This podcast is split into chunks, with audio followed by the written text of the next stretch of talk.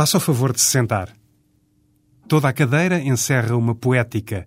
A cadeira está para a arquitetura, assim como o poema está para a literatura. O brasileiro Eucanã Ferraz escreve assim no último número da Relâmpago. É a revista que José Mário Silva folheia agora no sofá de orelhas da rádio. Jornalista, crítico literário, escritor, passa palavra sobre palavras no blog Bibliotecário de Babel, no suplemento atual do Jornal Expresso e na revista Ler. Acaba de publicar Luz Indecisa, com a memória iluminando poemas, e sugere que Barre é outra forma de dizer sublime.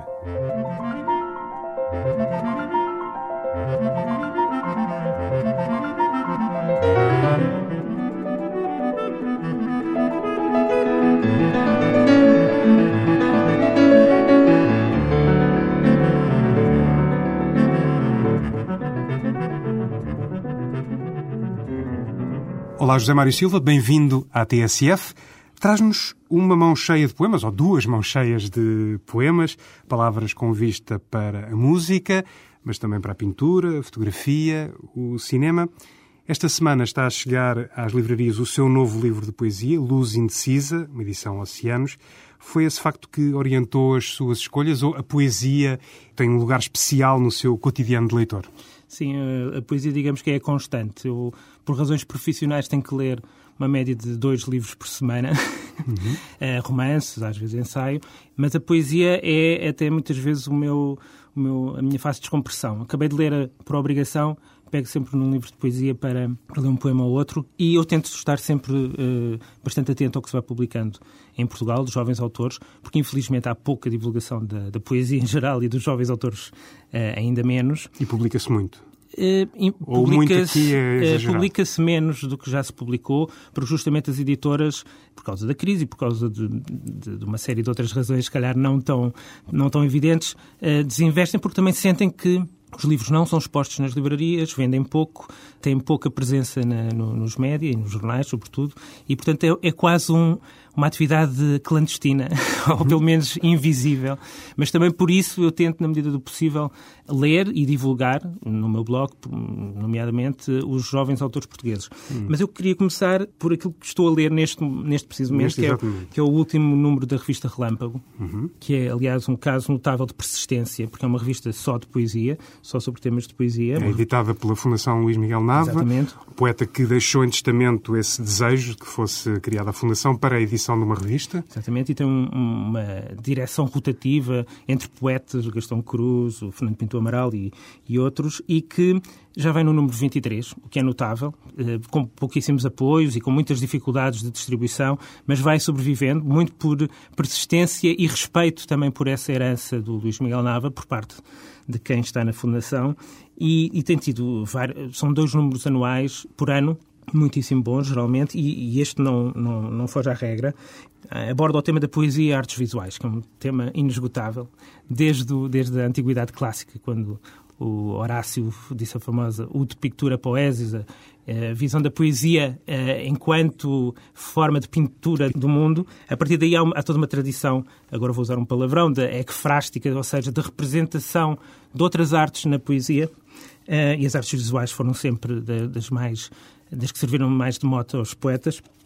Neste número eh, foram convidados 22 poetas. Importa dizer que quem, quem, publica é quem é convidado, portanto, digamos, a direção escolhe um conjunto escolhe. de nomes e pede-lhes trabalhos, Exatamente. normalmente inéditos, inéditos, que é o caso aqui é são o caso, todos, é? são 22 poetas portugueses e brasileiros. brasileiros bastante, a todos eles foi pedido um poema inspirado numa obra de arte, uh, quase todos pintura, mas também há escultura, há fotografia, fotografia, há fotogramas de cinema, há uma imagem de satélite, por exemplo. Uhum. As fontes de inspiração foram as mais diversas.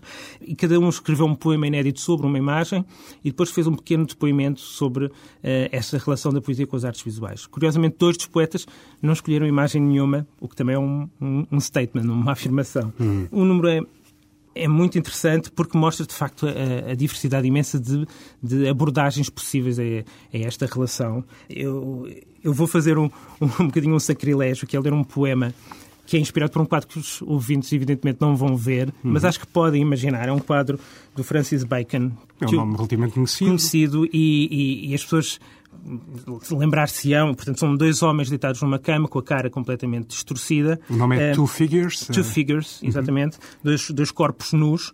E, portanto, a partir deste quadro, o poeta brasileiro Ronaldo Polito, que aliás no, depois no depoimento diz que nunca fez uh, poemas a partir de, de, obras de arte. Foi uma experiência inédita. Inédita, nem nunca fez por encomenda, portanto é, digamos, uma coisa uh, que ele faz pela primeira vez. Mas eu acho que o poema é, é muito forte e, e vou ler. Uh, espero que gostem e que também se sintam, sintam motivados a, a conhecer o resto dos outros poemas. Para a boca, os dentes, o arco do torso e do meio das coxas, e de novo os dentes, gemido ou riso, e ódio Poder dizer ou morder, arfando, luz de tule entre dois peitos, escorrendo, pés de prata no leito. A tratar, celebrar, contra o borrão de fora, adentro, e revirar um corpo, cruzado num salto, jorro, abraço de pluma, chumbo. Matar, amar, testemunhos, liquefação, em cada milímetro de domínio, cada roçar em desatino, vendas de névoas, membro a membro. Iguais, no arrepio, risco. Desfigurado, aqui, o que passou e virá. Um poema do uh, brasileiro Ronaldo Polito a partir uh, do olhar que lançou sobre um quadro de a reprodução de um quadro de Francis Bacon, um exemplo uh, do que é possível encontrar nesta revista Relâmpago, número 23, primeira proposta de José Mário Silva, uma leitura que está a fazer justamente por estes dias. Uh, entramos assim pelo mundo, pelas suas propostas de poesia. 100% poéticas. 100% poéticas, desta vez. Agora, uh, levando-nos para um uh, autor já com bastante obra publicada, embora ainda relativamente jovem. Nasceu no mesmo ano do que eu. Exatamente, portanto tem 37 anos. 37 anos. Estamos a falar de Manuel de Freitas. Que livro é este? É um dos mais recentes dele? É um dos mais recentes, foi editado em outubro, Jukebox 2, pelo Teatro de Vila Real, que é, um, é uma instituição que tem feito, tem uma coleção de poesia portuguesa contemporânea e tem, de certa forma, lutado contra aquele problema que eu, que eu referi há pouco da, da, do quase deserto editorial uh, da poesia e, sobretudo, são só, só publica jovens autores portugues os chamados novíssimos, embora alguns desses novíssimos já tenham 40 e tal anos. Uhum. No caso do Manuel de Freitas, eu escolhi um poema deste, deste, deste livro, ia dizer disco e não era completamente errado, uhum. porque ele parte Está cheio de música o livro. Está cheio de música. Todos os poemas partem de um, de um artista, de um músico, de um cantor, de um compositor, que ele provavelmente terá ouvido, não explica, fica para o leitor a, a imaginar qual terá sido exatamente a raiz do poema, mas faz, no fundo, um exercício semelhante ao, ao da revista Relâmpago, ou seja, perante, neste caso, um artista, um músico, que ele assistiu, provavelmente, em alguns casos assistiu a concertos ao vivo, é nesse, nessa música que ele vai buscar o princípio do poema. Uh, há outros autores portugueses que também já fizeram coisas parecidas, mas ele, ele consegue aqui, uh, por exemplo, e a música também está muito presente no, nos livros todos dele, uh, em quase todos há, há referências ao, ao, ao Johann Sebastian Bach, e foi justamente a pensar no, no Bach que eu li este poema sobre Gustav Leonard. Não sei se era Bach que ele estava a tocar neste concerto de 2005, mas eu imagino que fosse. tenho vários discos de, de Gustav Leonard a tocar Bach, e ao ler, ao ler este poema foi Bach que, que, me veio à memória. Aliás, se calhar depois podemos até ouvir um, um pouco de, de Bach tocado por Gustav Leonard. Vamos poder fazer isso, seguramente. Gustav Leonard, 2005. Às vezes, por breves instantes, a beleza habita sobre a terra, tão urgente e impronunciável como o rosto em trompe-l'œil na abóbada da igreja de São Roque. Com isto, estarei talvez a fazer a mesma triste figura da rapariga espanhola que ao meu lado rabiscava poemas dialéticos, argumentos e contra-argumentos, velozmente incinerados pela fundamentação física do gênio. Nós, poetas, só escrevemos disparates. A beleza, dizia eu, mas os meus pés, o seu indiscutível peso sobre a terra, coincidiam com o mármore da sepultura número 44. Dois terços de paixão, outro de pó. E aquele homem ajudava-nos a morrer melhor. Poema de eh, Manuel de Freitas, do livro Jukebox 2, uma edição do Teatro de Vila Real. Poema Gustavo Leonardo, eh, remeter-nos para o maestro e intérprete holandês, de quem podemos ouvir, por exemplo, é uma escolha sua de que gosta particularmente, uma eu passagem da Tocata número 4. Que gosto, de, gosto de tudo do que Bach escreveu, acho que é dos poucos compositores que foi sempre, sempre, sempre, sempre genial. Mas dentro de todo, tudo o que é genial na, na obra para tecla de, de a alemã da, da partida número 4 enche-me as medidas de uma maneira. É, eu acho que é a maior, é a maior aproximação ao sublime, é, ou uma das maiores aproximações ao sublime que eu alguma vez ouvi.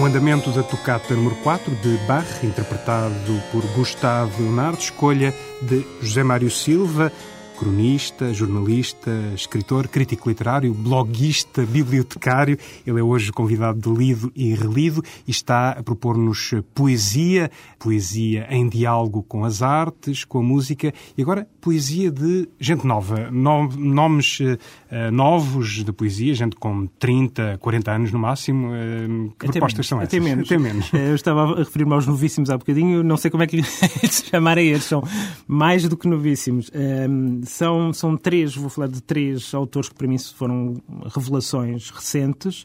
Vou começar pelo Miguel Manso, que foi o que, o que me impressionou mais. É um rapaz que surgiu literalmente do nada, ou seja, não, não escrevia em jornais, nem escreveu alguns blogs, mas eh, não especificamente sobre, poesia, sobre poesia, e de repente publicou um primeiro livro, Contra a Manhã Burra, em maio de 2008, e depois este de que vou falar, Quando Escreve Descalça-se, uma edição, o primeiro era em edição de autor, e este segundo, uma edição da Trama, da Livraria Trama. De Lisboa. De Lisboa.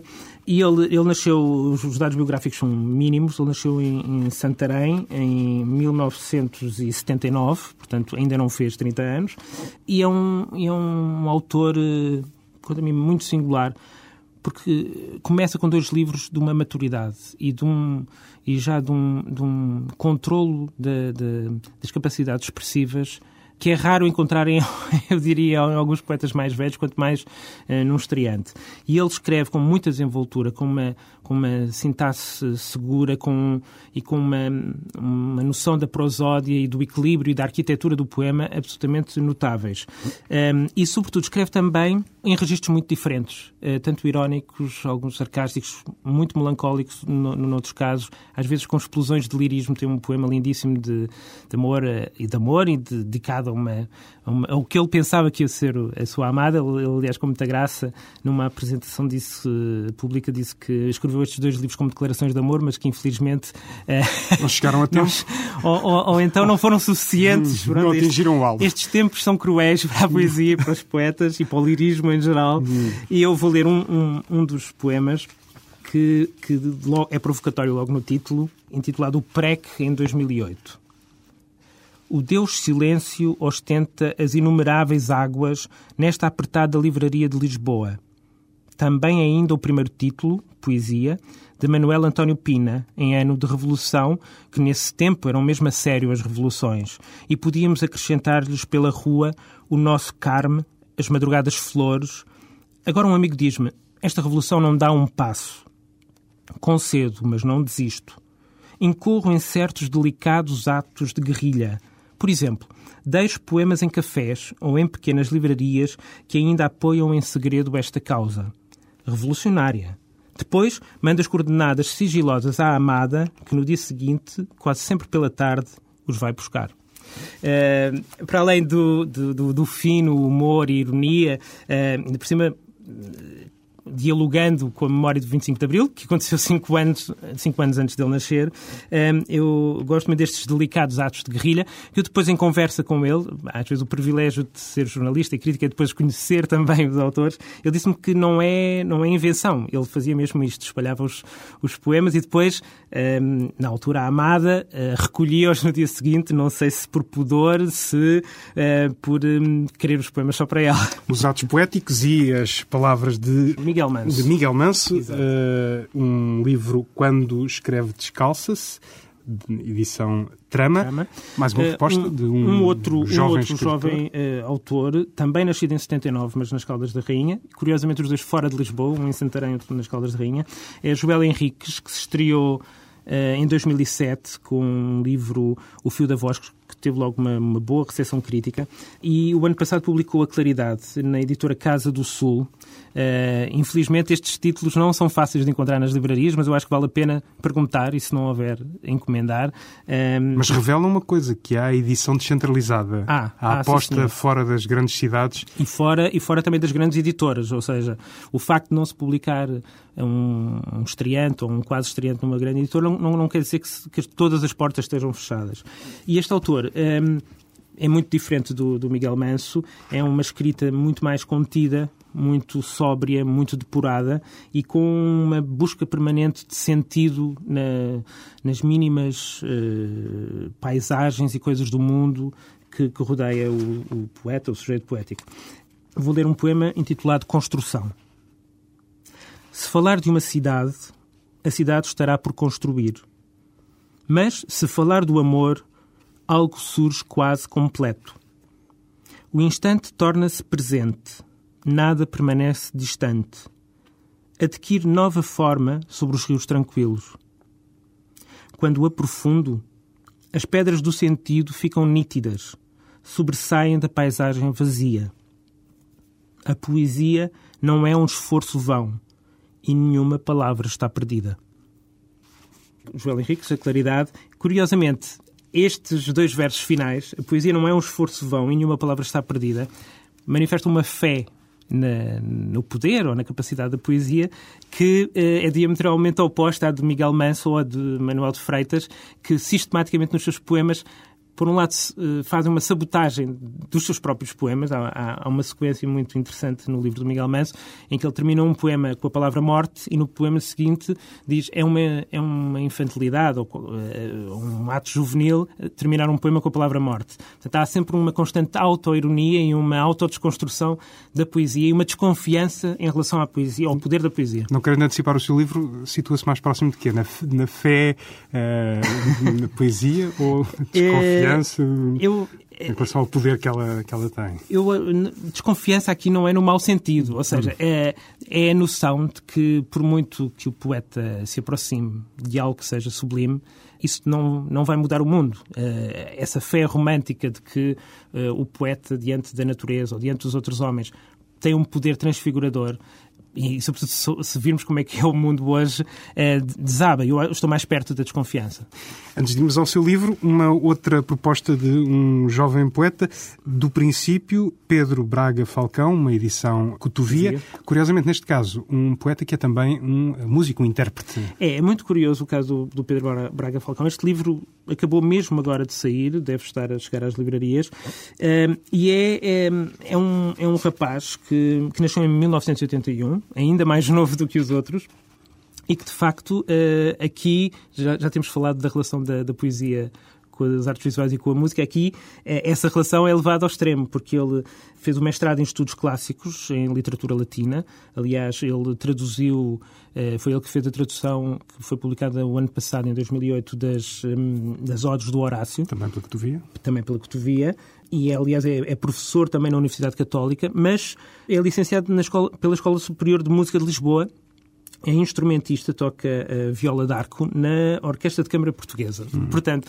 é alguém que também está entre, entre os dois mundos, entre a, a literatura e a música. E a música também, também está na poesia dele? também está, livro, de uma forma bastante subtil. Não, não há, há algumas referências, inclusive até a, a, instrumentos musicais, mas este livro é um livro de estreia, mas é um livro corajoso porque reúne três, três livros. Uh, portanto, ele podia ter publicado três livros em separado, não juntou um primeiro muito eh, ainda de experimentação, diria quase juvenil, mas muito marcado pelo classicismo e pelas referências mitológicas gregas e com um fôlego que se vê que ele, que ele foi buscar aos poetas uh, latinos que, que, estudou.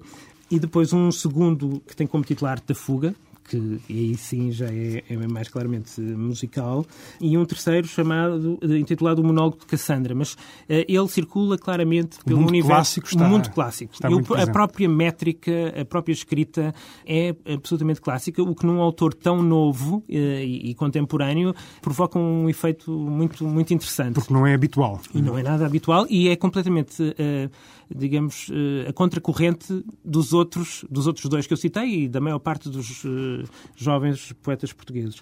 Eu vou ler um poema do livro segundo, eh, o tal que se intitula Arte da Fuga, e que começa assim. Prémios, honras, o desespero de quem se acha intrigado com o mundo. Fazem-se fugas, até contraponto, amantes e cenas confusas, mas a música perde-se no acento das palavras. E agora que a floresta é vaga, torna-se bosque na impressão da flor. Sem guardas, sem Sintra, sem universo que não fôlego de um ser rastejante. As cobras vieram aqui, silvantes, enrajadas de ar puro. arrastaram-se em ciclos e foram conquistando, foram mudando o vento e tiveram uma missão. Agora caem como chuva.